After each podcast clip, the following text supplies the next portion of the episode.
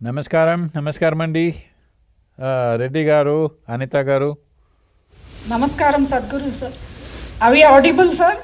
Yes ma'am I can here Namaskaram Sadhguru Garu. We are so happy to have you with us join online, though your physical presence would have made us much happier, but we are happy to see I'm uh, uh, Anita Garu. I'm just wondering, all of you are highly qualified scientists with great achievements behind you. I am an uneducated man. Uh, I'm just wondering why have you invited me at all?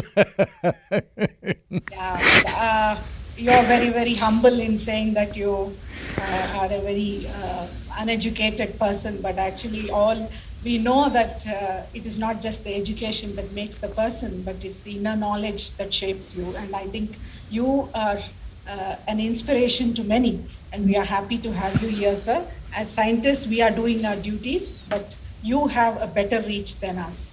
Uh, so uh, we welcome you, sir, to this fifth International Agronomy Congress uh, that basically has been hosted by.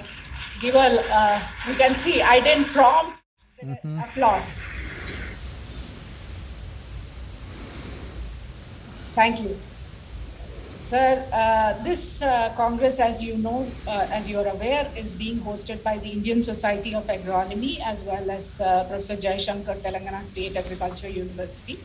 We have about 500, in spite of the COVID, there are 500 delegates in front of me. That's wonderful. and, hmm. uh, there are more than about 700 joined online. They are from almost 20 countries. So I'm happy you're here because it just definitely has added value to our uh, Congress. The- uh, Over the last four days, there have been a lot of deliberations, academic, scientific deliberations on whatever has been uh, talked to about in the videos we just saw. You know, I mean, whatever in these four days that have been deliberated uh, are all put in a nutshell in your in the videos that we just saw. Uh, that said, you are a global influencer, not only as a spiritual thought leader, but also as someone who has environment as your passion to preserve the nature for future generations. That said, you have a global reach. And I think we need to have this dialogue, this conversation with you. And uh, with your permission, uh, Guruji, can we start with the first uh, question? Because yes, ma'am. Namaskar. Have, uh, yes. Ma'am named us, so we will not give any more introductions. But anyway, for the audience, I am Dr. Anita, I'm Dean of PG Studies of PJTSAU, and um, uh, this is Dr. Sammi Garu, who's from, I will allow him to introduce himself. I'm slightly off your uh, subject matter, May. I know you're an entomologist, but I am like a worm on this planet. What I know is like a worm knows about the soil because I've lived on this planet. I'm little off your subject, but please pay attention to the worms also.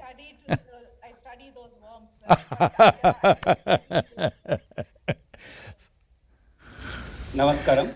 Namaskaram. Samir Reddy. By profession, I am soil scientist.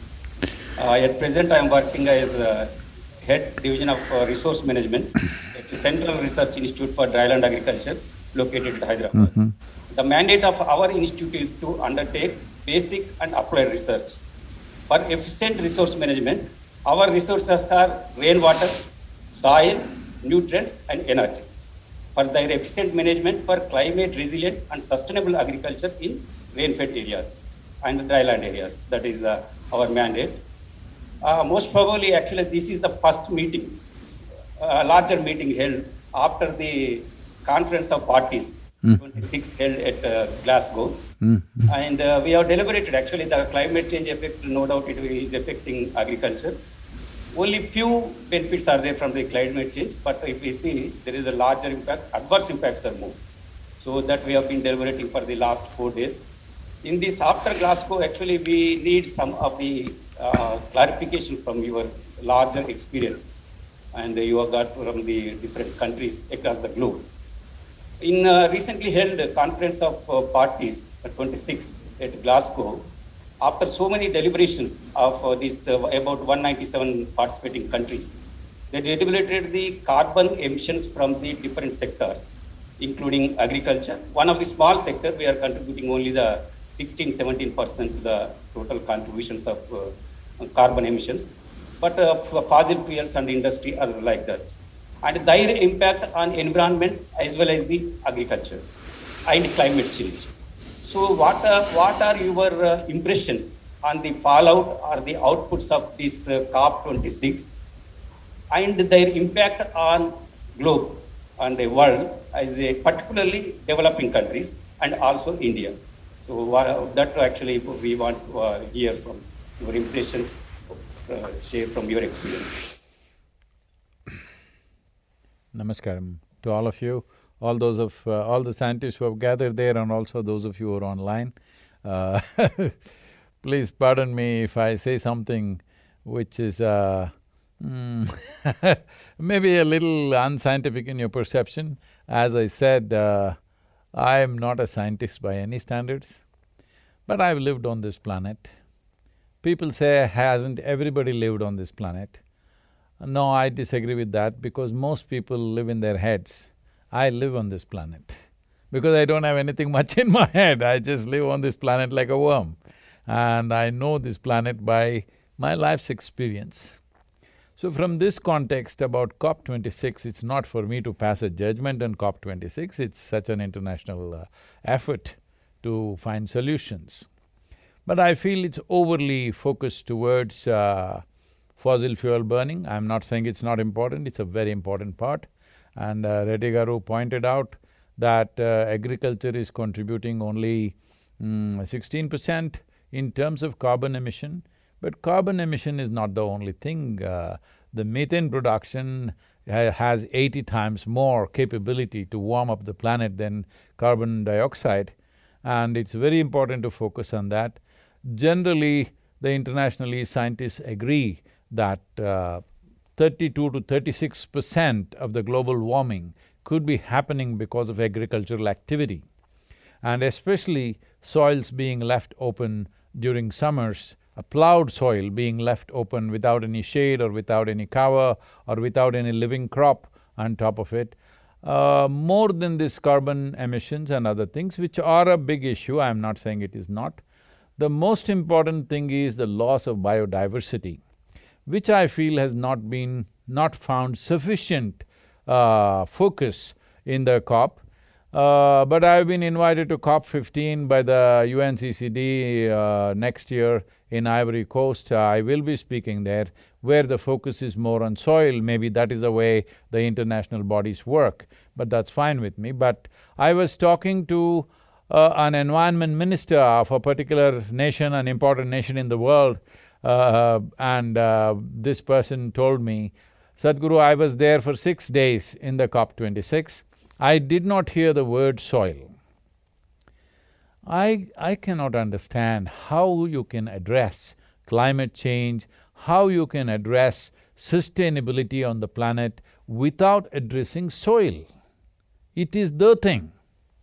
Without addressing soil, you cannot. Yes, carbon emissions are important, yes, fossil fuel burning has to be reduced, but one thing is, the methane gases are eighty times more warming than CO2, and another thing is, the CO2 that's already been emitted, you are not going to take it back in the next thousand years because it's going to stay.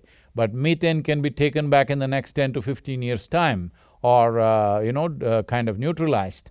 So this is an immediate effect so if you are interested in uh, controlling the global warming and the climate change as a larger process, uh, a consequence of this warming process, then the most important thing is to curtail the methane because it'll have immediate effect.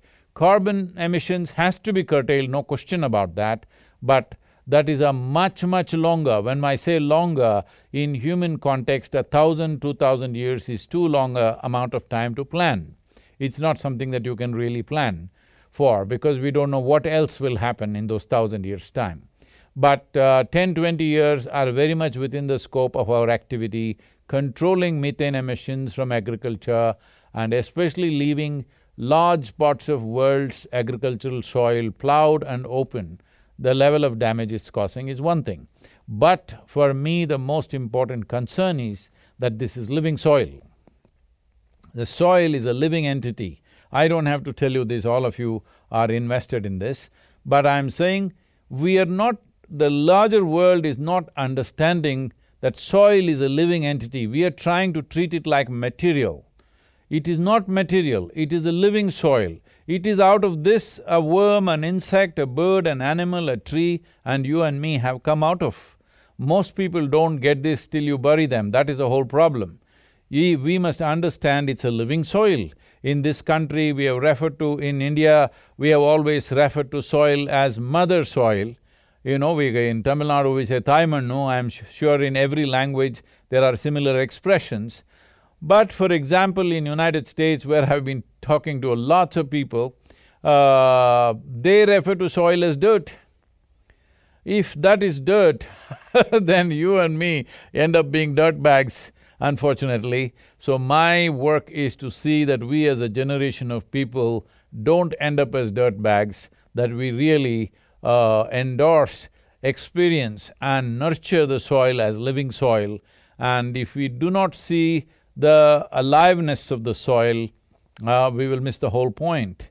Yes, climate change is a concern, it's a great concern, I'm not trying to in any way bring down the significance of that. Yes, carbon emissions are a great concern, but soil is something very, very important because other things can be fixed in reasonable amounts of time. But if soil goes bad, then life is gone in many ways. So it's extremely important, as all of you know scientists, that uh, many responsible agencies in the world have clearly said we approximately have uh, about eighty crops worth of topsoil on the planet, is, which is just forty to sixty years' time. So, what is our plan for the future? I feel soil is not our property. Soil is definitely not our property, it's our legacy. The previous generations have given it to us, to give it in that condition at least to the next generation is a fundamental responsibility that we have as a, as a generation of people. COP uh, twenty-six has achieved a few things about nations coming to certain agreements, but uh, it is not urgent enough in… in my understanding of things because mm, because right now the way we've structured our economic uh, situation, there is no way you're going to stop the fossil fuel burning uh, unless we are willing to change our lifestyles, uh, the way we live and the way we do our economies. When our economies are all about more, more and more, I don't see how energy requirement will come down. We're talking about alternative ways of generating energy and yes, uh, there is a fantastic uh, initiative called the Solar Alliance which could solve problems, but right now not even twenty percent of the energy is being met by alternative sources. We can enhance that, we can go into other technological processes, which is all long drawn out processes, its technology is not going to happen overnight either. So, eighty percent of energy requirement is still done by coal and other fossil fuel burning. So, is there an immediate solution? No. Is there a gradual movement? Yes, definitely. COP twenty-six is a success in those terms that there is definitely a movement in the direction. Is it rapid enough to save us from disasters? Well, I don't think so because when every responsible scientist in the world is making a prediction that by 2045, we will be producing forty percent less food than what we are producing right now and our populations will be over nine billion, I think that is a disaster waiting and uh, 2045 is not too far away. It is in your lifetimes you will see this, it is not future. So, this problem, the soil as an issue, climate change as an issue, is not about future generations, it has come, it has come into our lives. Thank you very much. In continuation to that, you rightly said uh, soil is the home that nurtures life, and of course, Mother Earth. But what is happening actually, soil health, not India, it is continuously deteriorating. That is the one point. And the other point is that uh, the per capita land availability is coming down year after year because of our increasing population and uh, our area is fixed. So in this context, actually so many organizations, so many government schemes, so many state governments, many are working in isolation. So it is actually many times it is not happening up to the desired level to protect the soil health. In this context, we understand the Isha Foundation, they did a lot of good work and you have connected so many doubts, uh, dots that are there in soil, plant, animal and human health continuum. With that, we were based on your experience. Uh, until unless the, we create awareness, the move, that movement comes from the communities about the soil health and awareness about the soil health and its protection. It may not be possible to, to the government or the research organizations alone to protect the soil, that vast area. So in that actually what are, what are your uh, impressions or what are your ideas how to involve this uh, community action in protecting the soil for future generations. This is the one. And the other important thing is that uh, actually we have held so many meetings wherever the soil science and agronomist meetings are held, conferences. One point uh, after so many deliberations, actually one we will come to conclusion is that there is a reserve forest act is there in India. We know if we want anybody change or convert the forest in so many guidelines they will give. But in the same lines of uh, similar to the reserve forest land, in India, can we imagine one day we have uh, Reserve Agricultural Land Act. This is uh, what uh, we want from your impression. So, uh, yes, that's a, an extremely relevant question because I feel the scientists have already done their work. Senior scientists across the world, including the Indian scientists, all of you, uh, the data is all there, everybody knows what are the facts about this today. We may not know the scientific jargon attached to it, the, the more detailed versions that you study, but as I said, being like a worm on this planet, I know this is not good for my life, what's happening right now. This is not good for any life right now, what is happening right now with our soil. Well, uh, tell me if my data is wrong because I'm going by what has been provided to me, I'm not a… somebody who studied by myself. So they're telling me sixty-two percent of India's soil has organic content below 0.5 percent, when the minimum necessary is somewhere between three to six percent. Yesterday I was in conversation with uh, that wonderful lady, Jane Goodall, and I said, see, I'm striving to push the government's 192 countries in the world towards making a policy where at least three percent organic content must be there if you want to own agricultural land. She said, I don't agree with you, the three percent is not the thing, it should be much higher. I said, uh, well, in a tropical forest there is over seventy percent. If that could happen, it's too fantastic, but I don't see that happening. We could ask for twenty percent, that's not going to happen. We can ask for twelve percent, that's not going to happen, six percent, even that is too steep. Three percent I am asking as minimum to keep the soil alive. I'm not saying it's the ideal. Three percent is not the ideal, but at least the bioactivity will stay alive because every… every study is saying by the beginning of the next century, that is in another eighty years' time, over fifty percent of the microbial activity in the soil will be gone species dead, gone. On an annual basis, twenty-seven thousand species of microbes are dying. We need to understand plant growth and animal growth and our own existence here as physical beings on this planet is completely microbe-fired.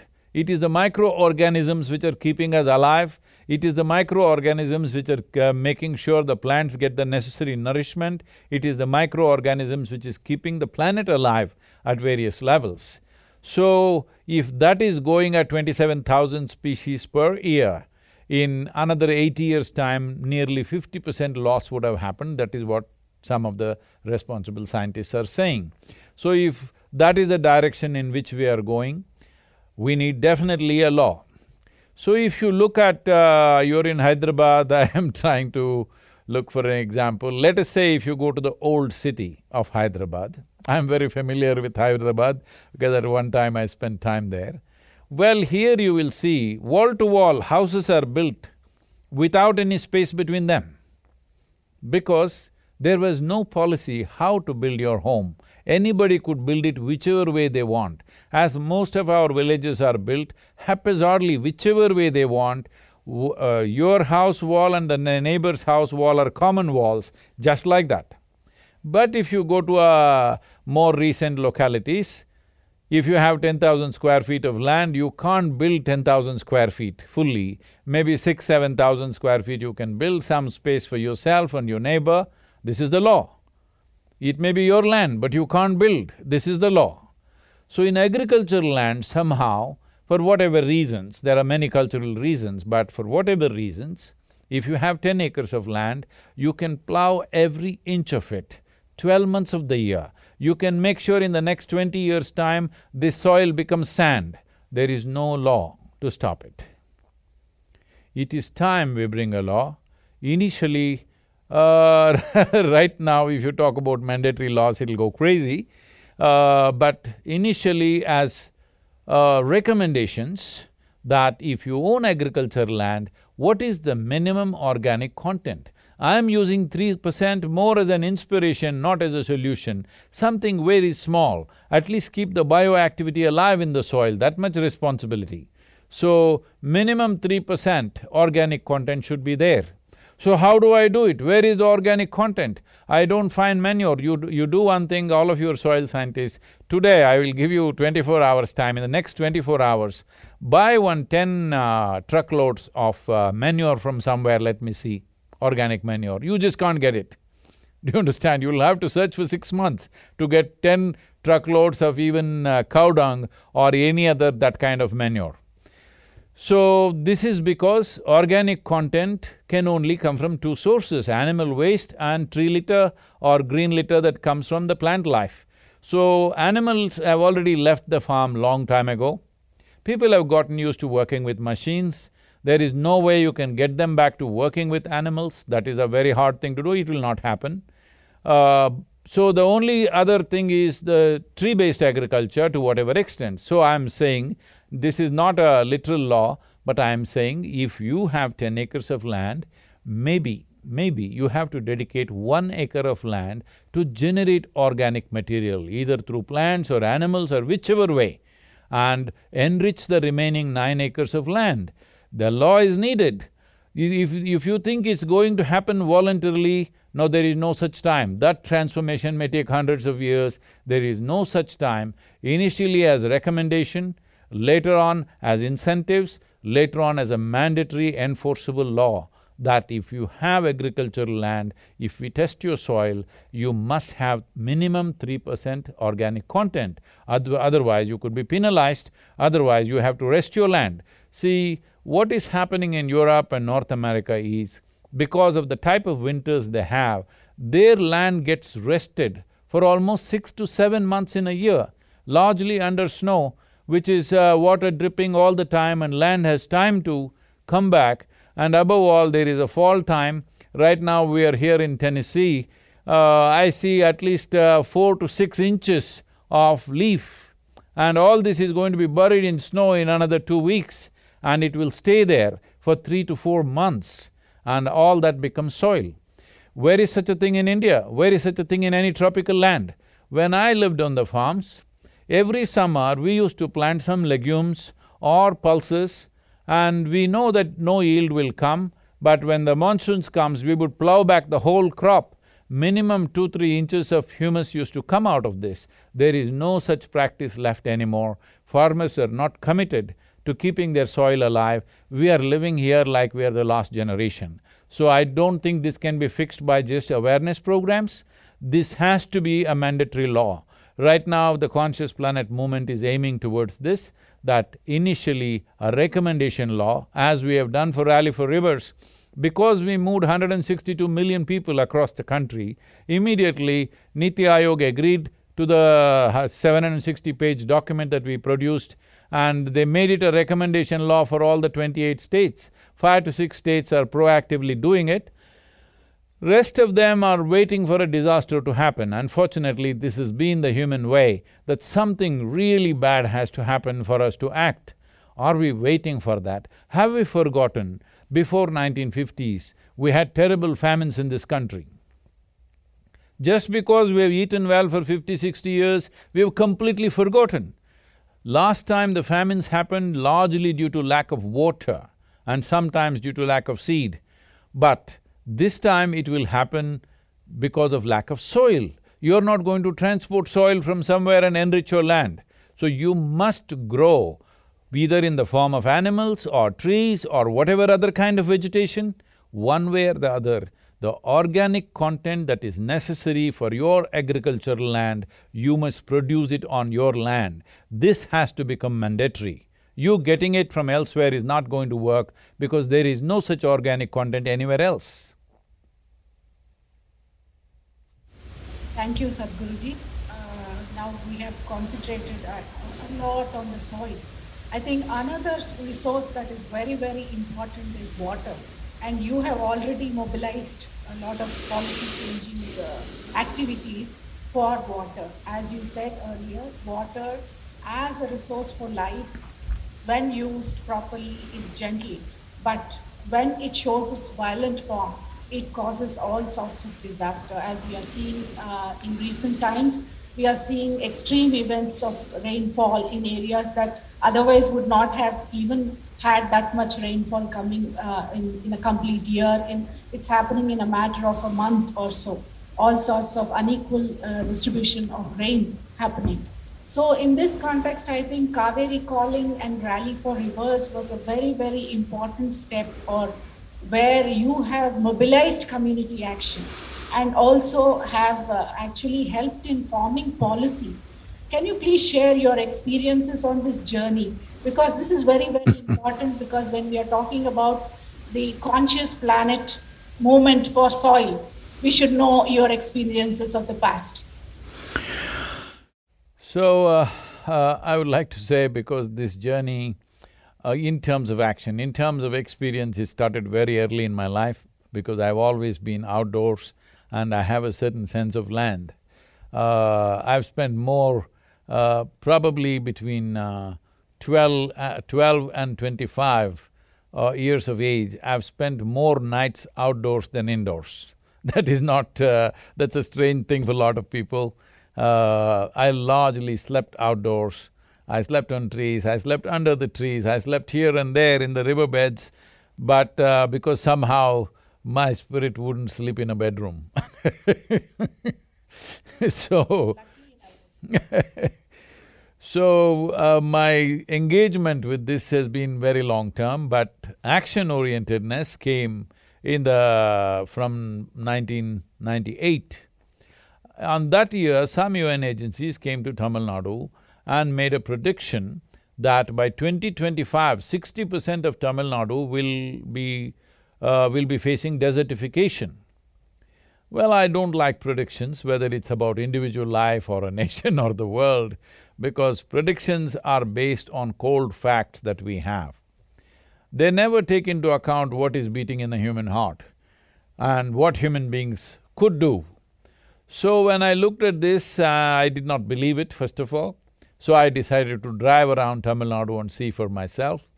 Then I saw what they were saying was incorrect because in my experience I felt it'll happen well before 2025 because three uh, perennial rivers had dried up in Tamil Nadu. I went there and the rivers are dry, people had started building homes into the riverbed because that river is never going to come back again. Rivers which have flowed forever, gone, totally gone.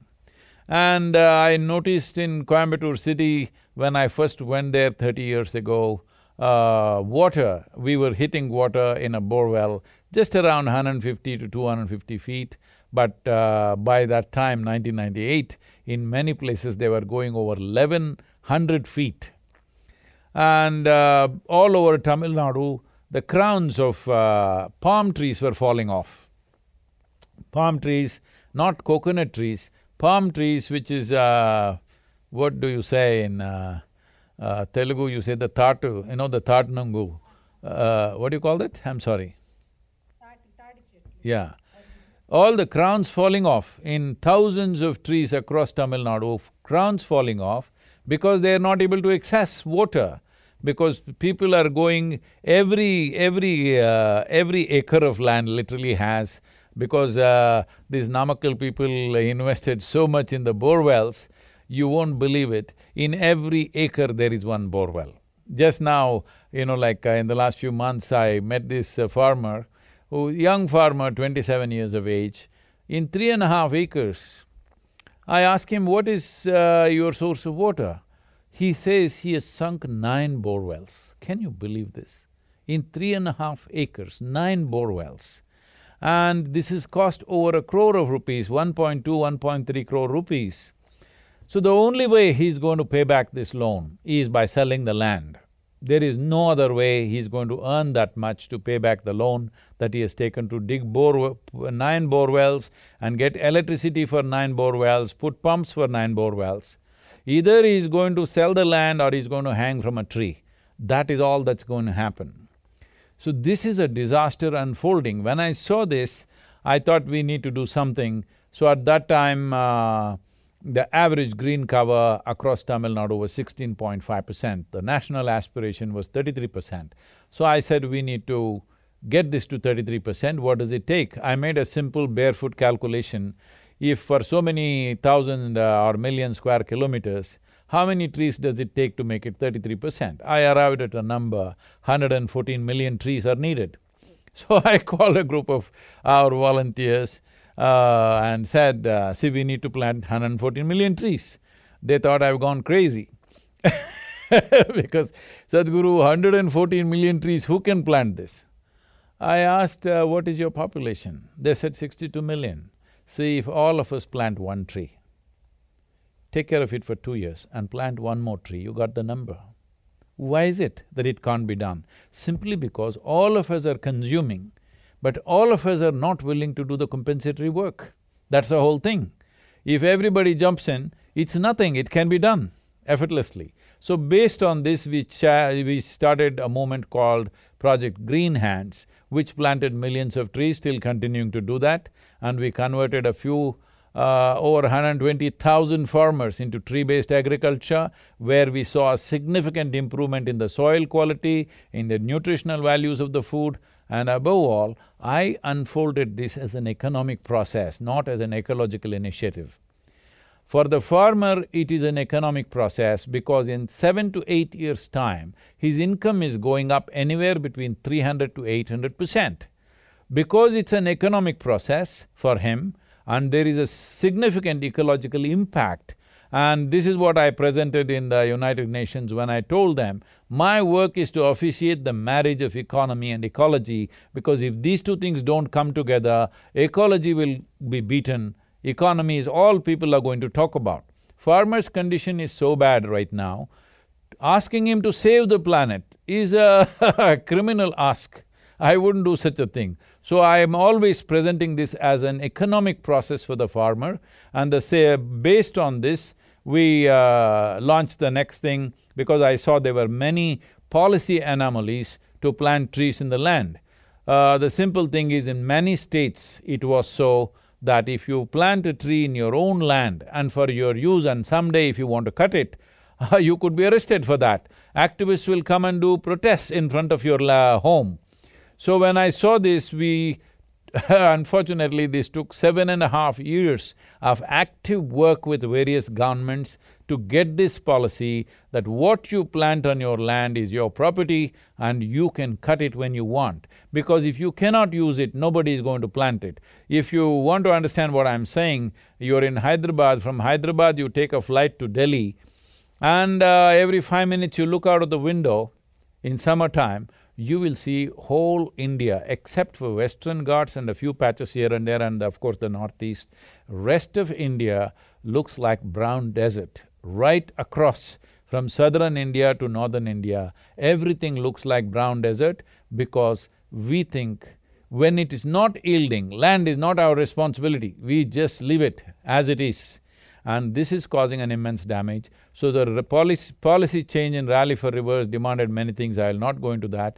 But how this was affected is, I drove from Kanyakumari to Himalayan region in twenty-nine days, covering sixteen states. At that time, in these sixteen states, there were six different political parties. And you know how political parties are. If you say it is day, they will say it is night. That is what opposition means in this country.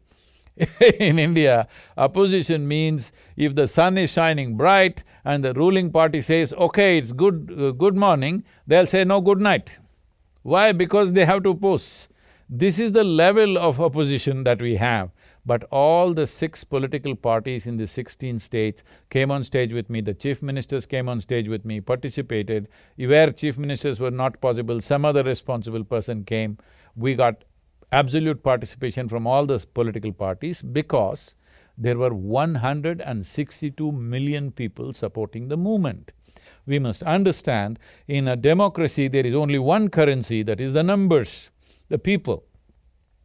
Unfortunately, People have not spoken about long-term concerns. Why these things are not attended to is, see, always in any country resources are scarce and the time available for a political leader to perform is just five years. In that one year goes in fighting the election, probably three and a half to four years he what he has. He would like to invest that time in some things that will produce results within his term especially results should come at the election time. That is how things are planned. But if you invest in soil, if you invest in long-term well-being of the water situation in the world, in your state or in your country, that will yield result eight, ten, fifteen years later or maybe even twenty-five years later. Nobody wants to invest in that. One more aspect is, most people come to political power after they're sixty years of age. They don't want to invest in something which will take twenty years to bear result that is not in their general interest because limited resources are there. Above all, public has not stood up and said, we want to invest in long term. So we got these policies changed, it took about seven and a half years of running from pillar to post both in center and various other states. Today we have a law that you can not only grow a tree in your land, you can cut it and use it and you can encash it, not only at the end of the term, after two or three years, if you monitor the growth, on the digital platform you can sell the tree and year on year they will play, pay installments for you till it's fifteen or twenty years of age and when they cut it, they'll pay the full amount. So the farmer is earning with the tree. Why this is important is, putting back forests in this country is out of question.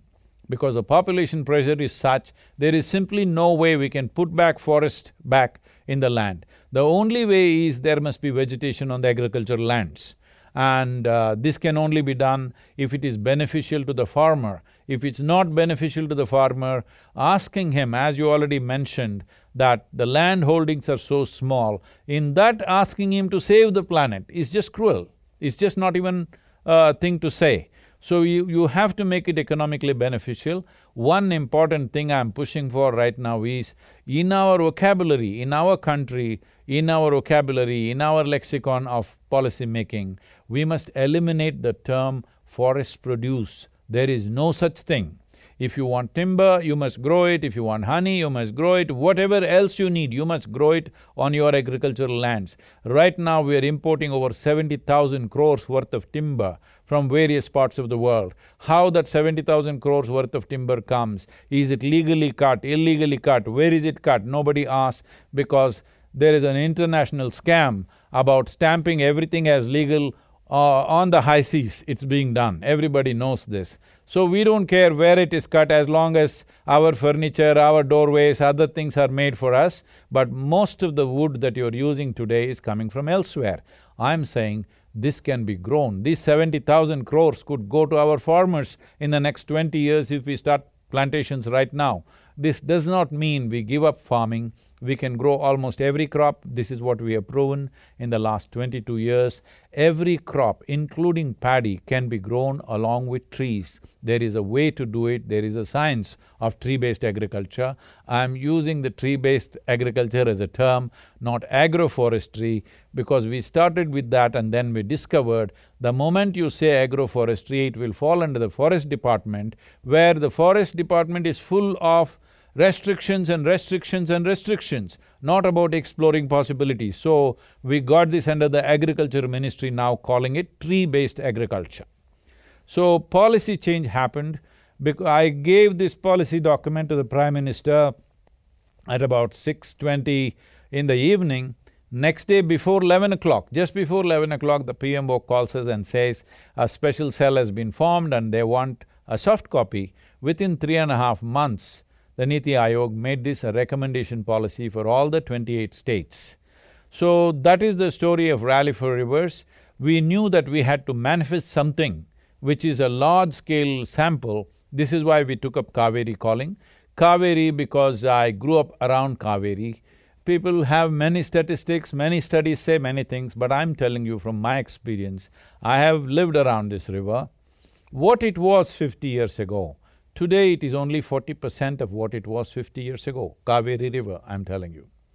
And I've lived on the banks of uh, Krishna Rajasagar Dam, right behind that, the, the huge, uh, you know, water body that is there. Never in many years of me being there, never have I seen Cauvery being muddy. Always it is crystal clear water. But last time when I… when we… part of the Cauvery calling, we went and camped there, I found it was completely red. This means the western Ghats is coming down to Mysore city.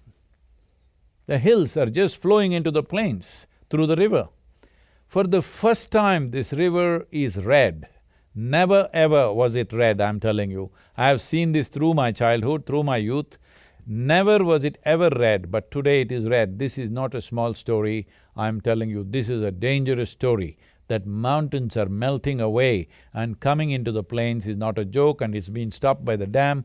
The dam itself may become redundant in the next twenty years' time if it is not taken care of because of the amount of soil that is coming down.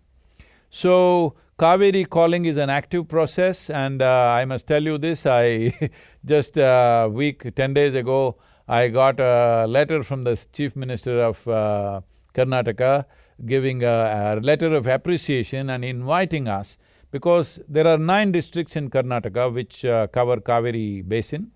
We were working only in these nine districts and uh, in the month of August, uh, September, we had a… you know, like our volunteers went down and did eighteen hundred events in about six weeks' time.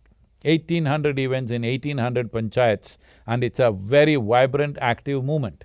Looking at this now, Karnataka government just uh, less than two weeks ago sent uh, an invite for us to take this up in thirty-one districts, that is all the districts in Karnataka, we have said yes if the necessary support comes from the government, because till now, me and all the… our volunteers, uh, whom I'm slave driving all the time to work seven days of the week, 365 days, we're working so hard to raise the funds and make this happen all by ourselves. If the government comes in with the necessary funding or finance, very easily this can be done in all the thirty-one districts. And as a part of this, the central government saw the success of Cauvery calling on ground and now they have done thirteen DPRs or the detailed project reports for thirteen river basins. If we actually implement this in these thirteen river basins, let's say in the next ten to fifteen years, if we make this happen in thirteen river basins, in many ways India's food security is taken care of. That's what it means, but we need to execute that. So UNCCD looking at the success of Cauvery calling is right now projecting Cauvery calling as an ideal project in tropical world.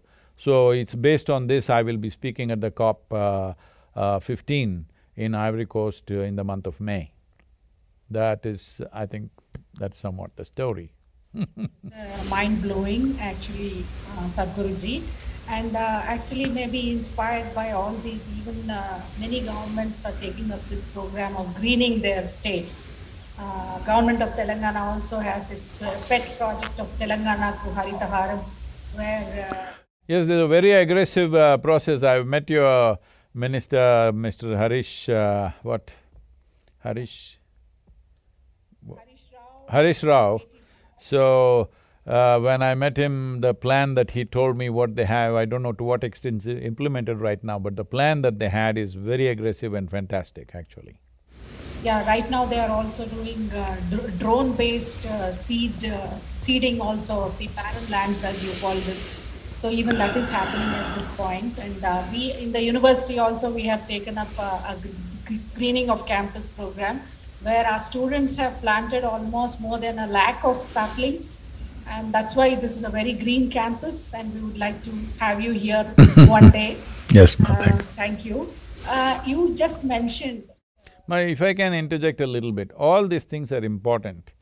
Uh, barren lands, university campuses, industry campuses, everything. But the most important thing is agricultural lands because eighty-four percent of India's land is under plough. That is what needs to be attended to. Sure, sure. We will take that message through, sir, because our students are with the farmers for almost three to four months um, in a year. So they are an ideal vehicle to convince this, and the farmers know that too. Mm-hmm. Uh, sir, during your uh, uh, discourse right now, you said that uh, ecology and economy have to walk hand in hand. How realistic is it, considering that uh, the progress and development uh, increases economy, but sometimes uh, puts a heavy hand on ecology? That happens, and sometimes we as scientists are pained to see uh, that emotion overrides science-based evidence uh, where technologies are concerned, which are very, very important for the farming community and ensuring food, food and nutritional security. But sometimes emotion actually overrides it. You know, as you said, many kinds of social activism comes for good or for bad. So how do you think we have to handle this? Uh, that's a very important point that you're pointing out because uh, right now people's under… why industry always resists any ecological movement is because they always think an ecologist or an environmentalist means they're going to attack their business, okay? Though we are also driving the same car, we want to hit the automobile industry, we want to hit the oil industry, this attitude must go. Industry needs transformation, not banning, all right? No industry needs to be banned. They need to transform. For transformation, policy help is needed, incentives are needed, and time is needed. You can't just uh, change a major industry. For example, right now, see oil industry in the world. In the last few years, campaign, campaign has been going on and investments have been stopped in oil industry. Today, there is a production shortage and uh, because of that, the prices have gone up. Who is suffering? Common people suffering, all right? Everything costs much more simply because transportation costs much more. So I was… I was in UAE just this last week, I was talking to responsible people there who are in charge of OPEC oil production and uh, they were saying, uh, Sadhguru, there's been no investment. You can't just turn a switch. When you want oil, we can't just produce just like that. It's a process which takes a certain amount of time. So if there are no necessary investments simply because some angry activists are shouting at it and you stop the investments, then when you want it, it won't come. And they're saying, what's my problem? You're paying uh, the price of two barrels for one barrel. What is my problem? I have no problem. Anyway, you will have to buy. But people are suffering. I am concerned that in your country also people are suffering because of the oil prices. Everybody in the world is suffering because of oil prices. Well, it has to be below a certain level means there must be some production, at some production means there must be certain amount of investment. So, this just angry against somebody, against somebody must go. The reason why things have not happened is activists are always trying to pick an enemy. There is no enemy other than ourselves. Every one of us are consuming this. As you sit there in the hall, as I sit here, these lights, this air conditioning and this everything is costing, isn't it? It is burning something somewhere. So we need to understand that this fight is not against somebody. This fight is against our own ignorance, our own irresponsible behavior, our own unconscious and compulsive behaviors that all of us as human beings have done. If I think you are the culprit and I want to see, it's always easy to create an enemy and create a movement. This is what is unique about the Green Hands movement, the Cauvery calling and the Rally for Rivers and now the Conscious Planet. It is not against anybody, there is no enemy. I want everybody under to understand we are the enemy. There is no other external enemy. It's not the oil industry, it is not the cars, it is not this, it is not that. It is we have not spoken, we have not taken responsibility. As we call ourselves democratic nations, we must understand government means it's our participation which makes the government happen. Well, democracy may not be all that alive and it may not be happening and you may feel helpless, but that's not the point. The point is, in a democratic country, we cannot say somebody who's been elected is responsible. We are responsible because unless we demand, that will not happen. Demand doesn't mean you have to go and fight with somebody, you, you can express it. Right now, this is what Conscious Planet movement is about. For we want to See, there are 5.26 billion people on the planet who have franchise. I see so many young men and women sitting there in this conference, maybe all your students from your university. I want… I want all of you to understand, you're among that 5.26 billion people who have the power to elect a government. It's not a small thing, it's invested in you. So we want to move over three… three billion people and uh, we are uh, in some kind of arrangement with Facebook and various other institutions to see that we gather three billion people saying we are concerned about soil, then let me see which government will ignore it. No government can ignore it. We were talking about water, one point we missed is, I think everybody's understanding of water is, they want to see water in the rivers, they want to see water in the lakes and in the wells. No, that's not where water should be. Water should be in the soil. Soil is capable of holding 800 percent more water than all the rivers on the planet put together. That's where it should be. As the organic content in the soil goes down, its ability to hold water is gone. As you run machines on your, uh, mm, you know, on your soil or on your lands, the compression takes away the basic structure of the soil and its ability to hold water is gone. Water should be in the soil, not somewhere else. If it's in the soil, I'm telling you, you can eliminate half the irrigation process in the world. If you build enough humus in the soil, you don't need any irrigation. I have personally done farming like this without any irrigation, grown good crops simply by creating six to nine inches of humus. It's just that you have to grow that humus somewhere, either in the form of a plant or an animal or animal waste, somehow you have to generate this. Everybody is talking about technologies, I've been going around speaking in California. Whatever you try to tell them, they say we have invented a new app as a solution. See, your technology may find better application processes, but there is no technology to develop organic content. It's only animal waste and vegetable waste or vegetation which can give you organic content. There is simply no other way there is no technology. Let me tell you this on a lighter vein. This happened in 2050. In 2050, a few scientists, not you, a few scientists in the world sought an appointment with God. And they got the appointment and they went there and then they told God, hey, old man, you've done pretty well with creation, but it's time you retire because everything that you can do, we can also do in our labs. God said, oh, is that so, what can you do? So they dug up some soil and made the form of a child and they did all kinds of things and the child came alive in a few minutes. God said, well, that's very impressive, but first get your own soil. There is no substitute. Thank you, Sadhguruji. In continuation to that uh, waste management, whatever you are uh, advocating, water management, everything, in countries like India, lot of indigenous technology or the traditional wisdom exists. From the, we have been doing this, our farmers for several thousands of years.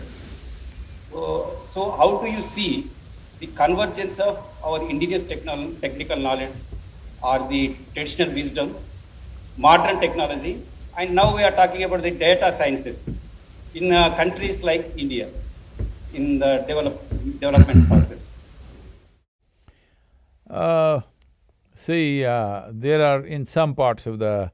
Uh, of the Indian subcontinent, particularly in southern India, there is a history of over eight to twelve thousand years of agriculture. probably the oldest in the world. Except a few places in southern America, nowhere else on the planet, agriculture has been registered as an organized process over ten thousand years ago, but it's happened in southern India. But for these ten, twelve thousand years, our farmers have been managing the richness of the soil and farming on the same land.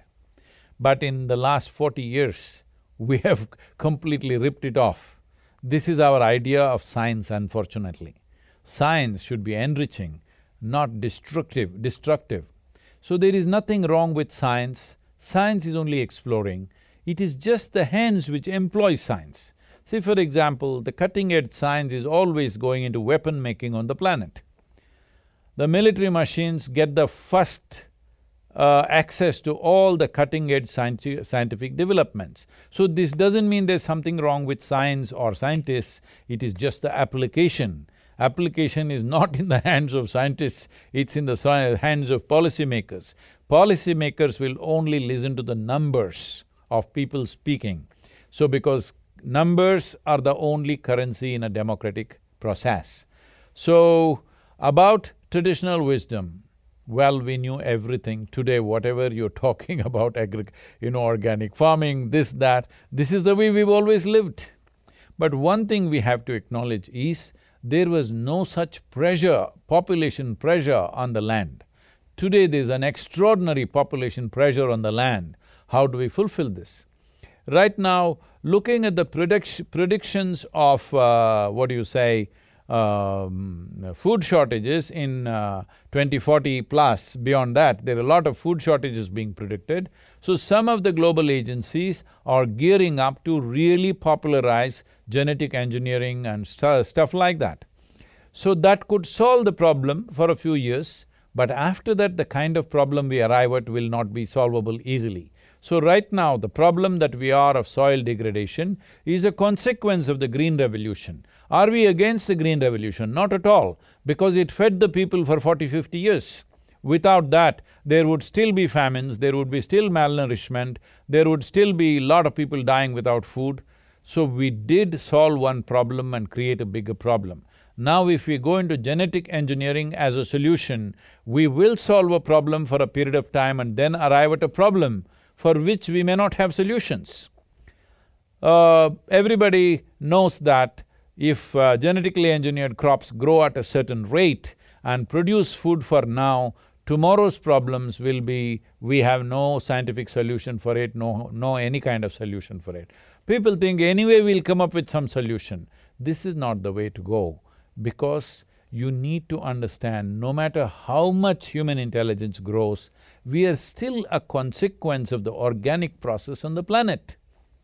Our very existence is an organic process till you become completely silicon-based, a human being.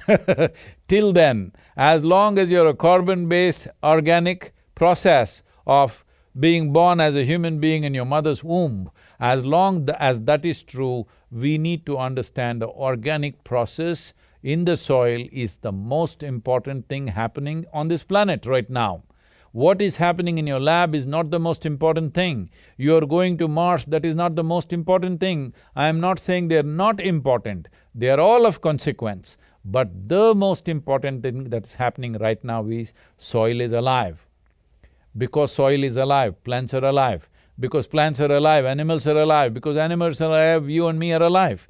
So the whole life process has a significance because we are still an organic consequence of the soil richness. So destroying that and trying to find solutions is not really a solution.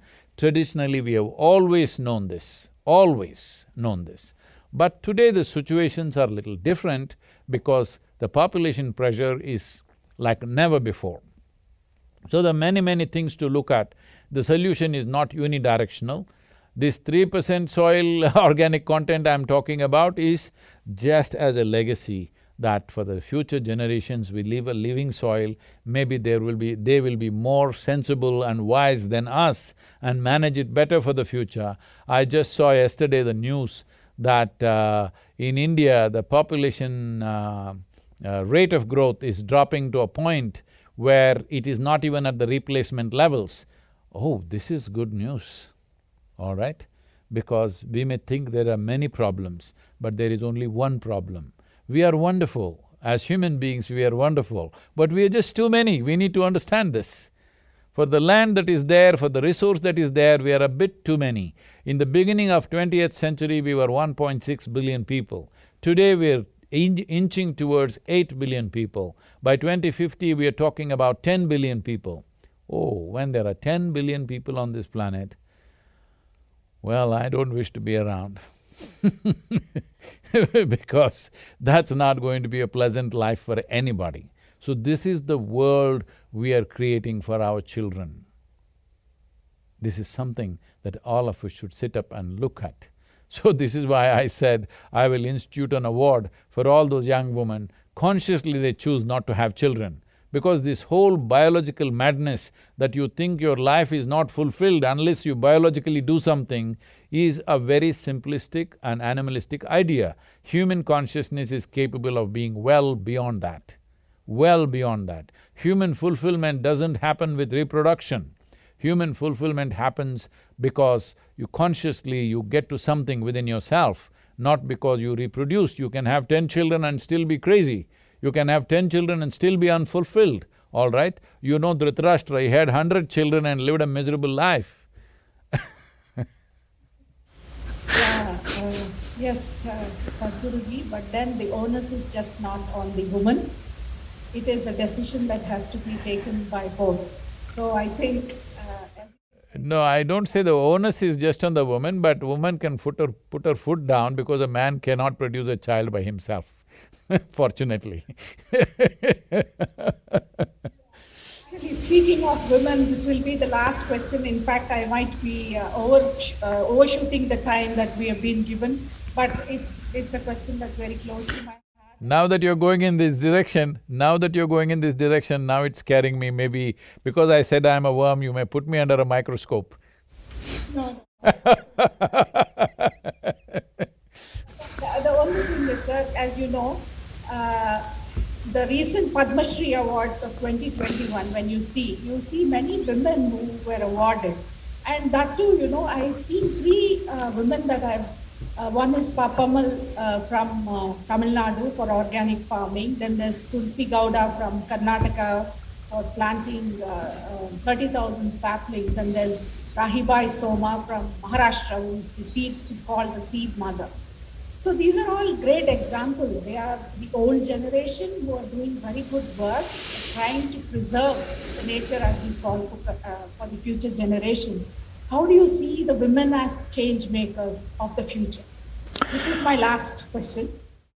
This is a fantastic recognition uh, for these ladies because uh, they have done heartbreaking work all their life without any recognition, probably even from their own families or the communities in which they live. Maybe some of them are recognized, but a whole lot of them have been there, men or women, that is the condition unfortunately. It's really fantastic that today they are being invited for Padma Awards. I think I bow down to that decision, whoever made that decision. I know all of us are involved, I am also part of it, voting for these things. So, it's really fantastic that such a thing is happening, that Tulsi Gowda walking into the Rashtrapati Bhavan is a… you know, brings tears to anybody because how many such women I have seen all across the country doing, you know, daunting work, really back-breaking work on a daily basis without an iota of recognition of any kind. So, this is not one woman, she represents millions of women like that who have simply toiled on the land, doing things that they're doing. It's… it's great that one woman is being recognized, but many millions and millions I have seen in my living experience, many of them. So what is the woman's role in India's agriculture? Well, she had a very, very, very active role because this whole thing about uh, male, woman, male, female dominance, who has to dominate, who has to lead, this is all… initially it started in the western countries where there was severe uh, disparities, but you mean you need to understand, in a country like United States till uh, 1920s, I think, women didn't have a vote. That means you're not really human, okay? or you don't have the brains to vote. There was no such debate even in 1950 when we became a republic. Well before Western nations, in India there was no such debate because our society existed in a certain way. Today in the modern world, in the urban context, this may be an issue. But in the rural context, it's not been that way because of economic hardship. Whoever is little more powerful may be grabbing more. Otherwise, I have lived in farming communities all my life. There is no such thing as who is a man, who is a woman. Everybody does what they can do and uh, man will do the, you know, more muscular hard work like plowing and digging and this and that, but everything else, planting, transplanting, weeding, most important aspects of harvesting, everything is done by the women. So there has never been a question of her significance in tending to the land. And uh, a woman's hand being off the agricultural land because a machine is like a man, all right?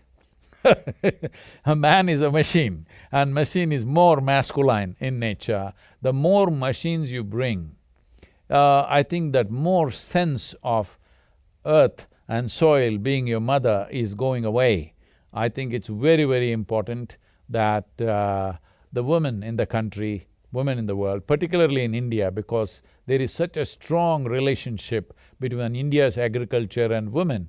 You see any image you see anywhere. This is a living experience for me because at one time, without any purpose, I have traveled crisscrossed India on my motorcycle, seeing agriculture, seeing villages in so many ways. Wherever you see, most of the year on the agricultural field, the person who is there is a woman, either plucking weeds or transplanting rice or doing this or doing that. It's mostly women in your imagery. If you have traveled around, you will see on the agricultural land, except for plowing and hard work, physically hard work, rest of the work is always done by her the tending to the land was done by her. So this is very important because why I am focusing on agricultural land as uh, a solution for world's climate issues is, people can talk about the ocean, it is true, it needs to be tended to. People can talk about rainforests, yes, it is true, it needs to be tended to. People can talk about deserts, but agricultural land is the only place where every day men and women are tending to the land. Where you're tending to the land, if you can't fix it, how are you going to fix the oceans, the deserts, the rainforests? How are you going to fix it? The most important thing is, this is a land where every day you are on it, tending to it. If you cannot fix that, you are definitely not going to fix the ocean or the desert or the rainforest. That was a great uh, answer, sir. So I think uh, we have reached, the, we have passed the seven o'clock deadline. Thank you very much. Uh, I wish to thank you for having me in this conference uh, without any scientific qualification. Thank you very much. And above all, uh, Sammi Reddy Garu and yourself, Ma, you and I don't know who else is there in the audience. Uh, I… we need your… we need your support for the Conscious Planet movement because we need scientific voices to speak. I will send somebody to ask the prominent scientists there to record a sixty to ninety second videos on your impressions of soil, what needs to happen or whatever, and we want you to use a few keywords so that it gets picked up on the social media because from 21st of March, for next hundred days, we want the whole world to talk about soil. Please, you as a university, please take this up. I will send somebody to speak to you and see how to make this happen because we want the soil to buzz for one hundred days. The world should speak about soil from March twenty-first of 2022. I will be on the road, I will be on the road on a motorcycle, lone motorcycle, I'm sixty-five years of age. I hope I survive the thirty thousand kilometer ride Sir, you inspire many of our youngsters here. I hope they also join you. I would like to uh, beg, uh, you know, beg your pardon to all the eminent scientists who are there.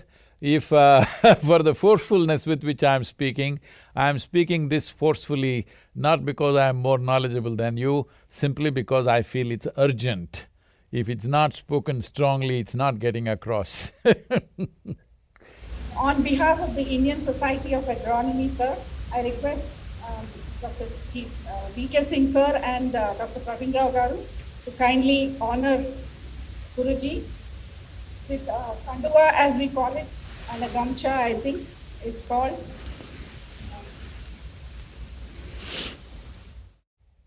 I'm still using… I'm still using only Pandur uh, Kaddarma from Andhra Pradesh So we thank you Guruji. Thank you very much. Once again, it was a very, very enlightening and an engaging conversation. And I, I think all agree with him, with me. So please give a standing ovation to Sadhguruji. Namaskaram. Uh, ovation is not the thing, all of you should stand up for Conscious Planet movement. I want all of you to make this a big movement in the world. Uh, this is not about me, this is not about you, this is a generational responsibility that we must fulfill. And uh, we are working with various governments, we will achieve this. It's just that those hundred days, you must make sure everybody speaks about soil on the planet. Thank you very much. Thank you very much.